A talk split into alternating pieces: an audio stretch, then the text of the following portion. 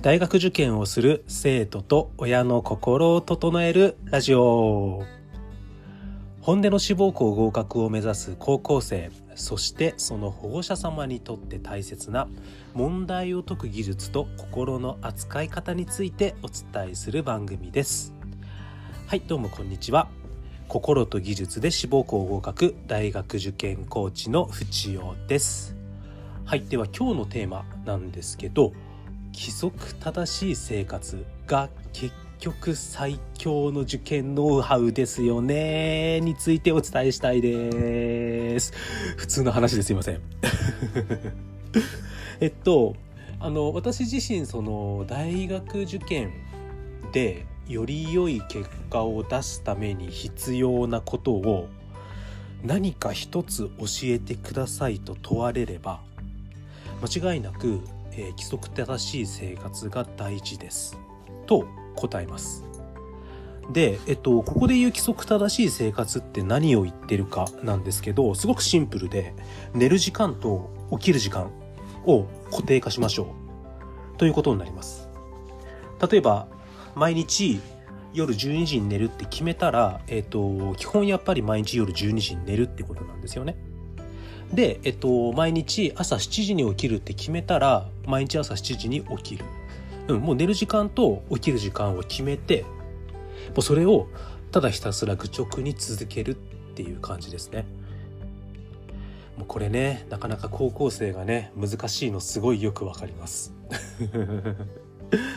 ただたくさんの受験生、高校生を見てきた中で、でもやっぱりこの、うん、生活習慣を安定させよう。寝る時間と起きる時間を決めてそれを愚直にやっていこうねっていうことを可能な限りやっぱり素直に守ろうとした人たちがやっぱなんだかんだ学力を伸ばして、うん、やっぱり合格してったなっていうイメージが強いです。えっと、逆に言いましょう。この生活習慣がなかなか安定しない、うん、日によって寝る時間がバラバラとか、うん、起きる時間もバラバラで朝どうしてもやっぱり親に起こされることの方が多いみたいなこう最後の最後までこう生活習慣をなんだかんだ安定させられなかった生徒で奇跡の逆転合格を達成しましたみたいな生徒は正直僕の周りはいなかったんですよ。あのもちろんねあの世界は広いですし日本は広いので、うん、過去の受験という時代において、うん、あの全ての受験において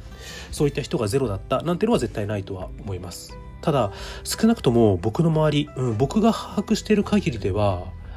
うん、この子予想以上の結果が出たなとか、うん、まさかの E 判定から逆転合格したなとか、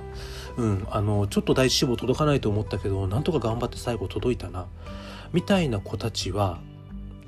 なんだかんだやっぱりそれなりにねあの完璧ではないですがあの生活習慣は安定してたかなっていう気もします。うん、大体やっぱり聞いてると何時から何時の間に寝てますっていうその寝てる時間が1時間の枠に収まってますし、うん、起きる時間もねやっぱりなんだかんだね起こされてるというよりは自分で起きてる、うん、決めた時間にね。で例えばその土日祝日であったとしてもそれが大きく崩れないっていう感じですよね。うん、例えばその土日祝日になると11時12時まで寝ちゃいますみたいなね午前中のね。そんな子はねやっぱりねいい結果が出た、うん、自分が望む結果に近い結果が出た生徒の中ではもう限りなく少なかったなっていう感じはしますあなたはどうでしょうか？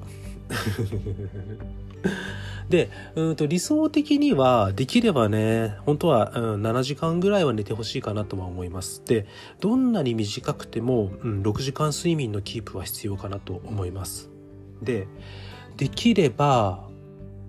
深夜12時、0時には寝たいですね。でその勉強が終わって深夜0時からね携帯いじり出して気づいたら1時2時、うん、で寝るのが1時2時みたいなのは、うん、ちょっとねあの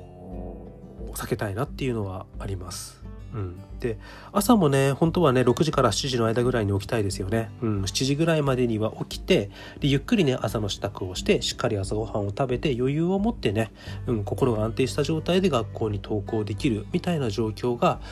うん、理想的ではあるかなとは思います。本当にね当たり前のこと言ってるんですけどね。うん、でも当たり前のようにねやっぱり、うん、12時ぐらいまでに寝てで6時間7時間の睡眠をとって朝7時に起きて、えーと、自らの意思で活動を開始する。うん。みたいな状況を作れると安定して学力が伸びていく、うん、そして受験結果を獲得していく、うん、正直そんなイメージが強いかなと思います、うん、あの全員が全員じゃないですよ。あの夜型っていう子もいるとは思いますし、うん、でも僕が見てきた多くの生徒はやっぱりそのパターンだったなっていう感じです。そうなんですよね。そのじゃあなんでこれが必要なのかの話なんですけど人間の脳がそうだから まあ何言ってんだって話なんですけどあの勉強をするっていうことはつまり思考を使っている、うん、思い考えるですね。頭を使って思考する論理的に考える文章を読む、うん、インプットする暗記する。これら全てこう思考に当たると思うんですね。じゃあその人間の脳の中で主に思考するということを、うん、司っている領域って、えっと、大脳皮質って言われる、えっと、皆さん頭の中でちょっとこう脳の絵を 脳みその絵を思い浮かべてほしいんですけどあのこう目に見えているあの表面の部分ですねあの外側のあのうねうねうねってしてるあの部分が大脳皮質なのであの人間の脳私たちは思考する時に脳の一番外側で思考してるんですね。でも実はその大脳皮質の内側中に大脳辺縁系っていうのがあるんですけどこの大脳辺縁系っていうのが主に、えっと、感情、うん、気持ちを司ってるって言われてるんですね。でさらにその大脳辺縁系のさらに内側もう脳の本当に中心のところに脳幹、うん、と脳の幹って書いて脳幹っていうのがあってでこの脳幹がどちらかというと生命維持とか、えー、と本能に関わる部分を司ってるんですね。なんでこう人間の脳みそってきく分けると3つのパーツでできていて、うん、と一番外側にね、えっと、大脳皮質っていう主に思考とか運動を、うん、と司る場所があってその大脳皮質の、えっと、1個内側に大脳辺縁系っていう感情を司るところがあってでその大脳辺縁系のさらに内側脳の一番ど真ん中のところに、えっと、脳幹っていう生命活動とか本能を司る場所があるっていうのがこの人間の脳の、うん、とある種大きな、うん、とくくりになってます。で、えっと、僕らは受験生は勉強してその勉強で成果を出したいのでやっぱりこの思考力、うん、思い考える力を伸ばしたいわけですね、まあ、つまりこう大脳皮質を上手に動かしたいわけですよ、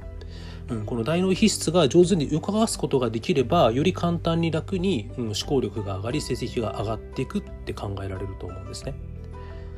ただここで難しいのがより内側にあるものの方が影響が強いんですよ。なので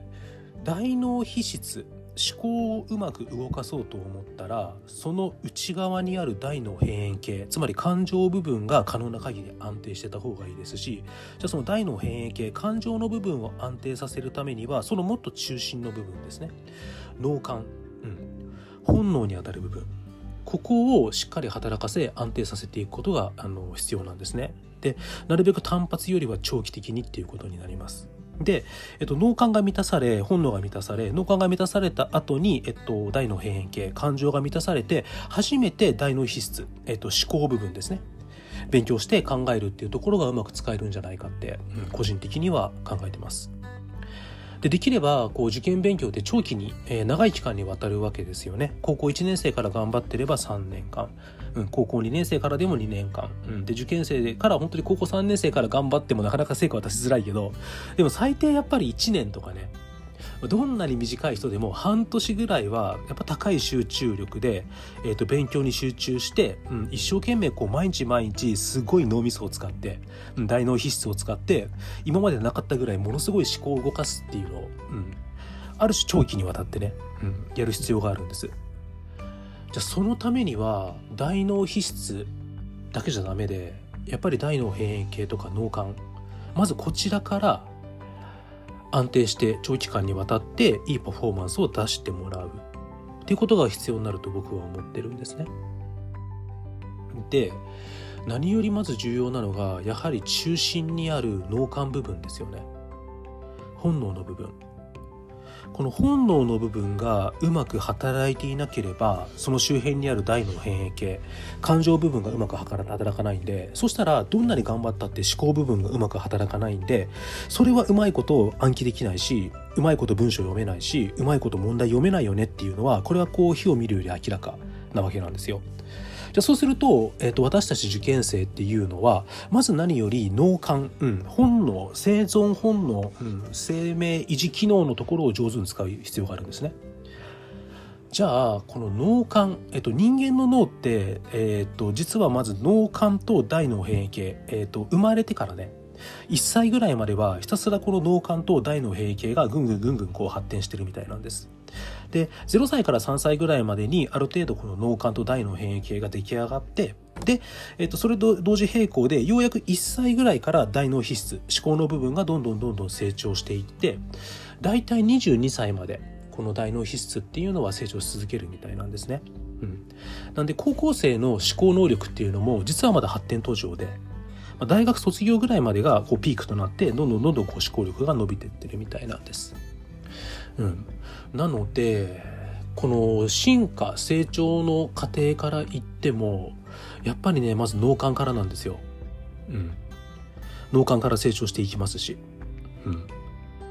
でこう人間以外の生物にも脳ってあるじゃないですか例えば猿にもあると思いますしクジラさんにもあるイルカにもある、うん、ゾウにもある多分全部の生物には確か昆虫にもあるんですよね。でその他の生物はこの大脳皮質のとこが確かちっちゃくってでも脳幹とで脳幹は絶対持ってるんですよね。本能だから。うん、で、えっと、大脳皮質じゃなくて大脳変形とかの、えっと、大きさが違ってで大脳皮質、うん、と一番でかい。思考のところになるとあのちっちゃい動物が多い。で人間はこの大脳皮質思考部分が確かすごい発展してるとかだったと思います。で生物である以上全てやっぱり脳幹本能の部分は持っていてじゃあやっぱりねこう勉強できるようになるためにはあの脳幹部分を安定させるになります。じゃあそのために僕が何が必要かって思ってるとこれは睡眠ですね、うん、本能の中で最も重要なのが睡眠だと思いますので。でこの脳幹っていうのは人間がそれこそアウストラロピテクスとかさ。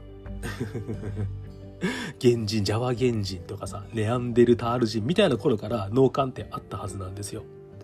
で、原始人っておそらくこの脳幹を主に働かせたと思うんですよね。うん。であれば、こう脳幹をうまく安定して働かせるためには、変な話、原始人みたいな生活すればいいんですよ。つまり、日が沈んだら寝る。日が昇ったら起きる。うん。そして狩りに出る。みたいな。これがこう人間にとって一番おそらく良いリズムなんだと思うんですよね。うん、なんか聞いたことあるんですけどこの人間の脳幹って実はこの原始人の頃からほぼ進化してないらしいんですよ。そのその周囲にあるね大脳変形感情とかね大脳皮質思考の部分はどんどんどんどん進化してるみたいなんですけどこの脳幹本能の部分生命維持の部分はもう原始人のままみたいなんですよね。じゃあ我々、えっと、人間がこう思考を上手に使うためにはとにかくまず脳幹が重要なんで脳幹を満たすことが。うん、でそれはつまり原始人のような働き方原始人のような、えーと、生活をするっていうことなんですよね。うん、じゃあ原始人はどんな生活をしてるかっていうと日が沈んだら寝て日が昇ったら起きるわけですよ。電気とかないから。でもさすがに僕たち受験生現代人っていうのが原始人みたいに日が沈んだら寝て日が昇ったら起きるっていうのは不可能。でも脳幹はそういう規則性に従っている時の方が上手に働くわけです。規則性に従って脳幹を動かせばその周辺にある大脳変影系感情が安定する可能性が上がって大脳変影系感情が安定すればその上に乗っている大脳皮質思考が上手に使えますだから規則正しい生活。決まった時間に寝て決まった時間に起きるという原始人の脳脳幹を満たすことがおそらくあなたの学力思考力を上げていくと私は考えております。はいじゃあエンディングに入りたいと思います。このエピソードを聞いたあなたの感想をぜひ Apple Podcast や Spotify、Audible のレビューでお待ちしております。コメント欄すべて読んでおりますので、えっ、と、ぜひ、あの、ちょこちょこっと一言でも書いてもらえると嬉しいです。まあ、でもね、あの、なかなかコメントってハードル高いと思いますので、あの、フォローボタンをポチッと押していただけるだけでも、すごく、あの、日々の発信のあの、糧になるというか、もうモチベーションになりますので、もうね、フォロワーが増えてるとすごい嬉しいので、あの、もし、エピソード、エピソード聞いて、あ、面白かったなって思った方いらっしゃれば、押していただけるとすっごい嬉しいです。そうですね。あの、人間の脳の構造から見ても、やはりこう、体のリズムですね。決まった時間に寝て決まった時間に起きるっていう原始人的なねリズムを作ることってすごく大事だと思っています。で寝る時間と起きる時間のリズムさえ作れればあとはね何て言うかなどの時間に勉強するとかこう生活生活全体のね、うん、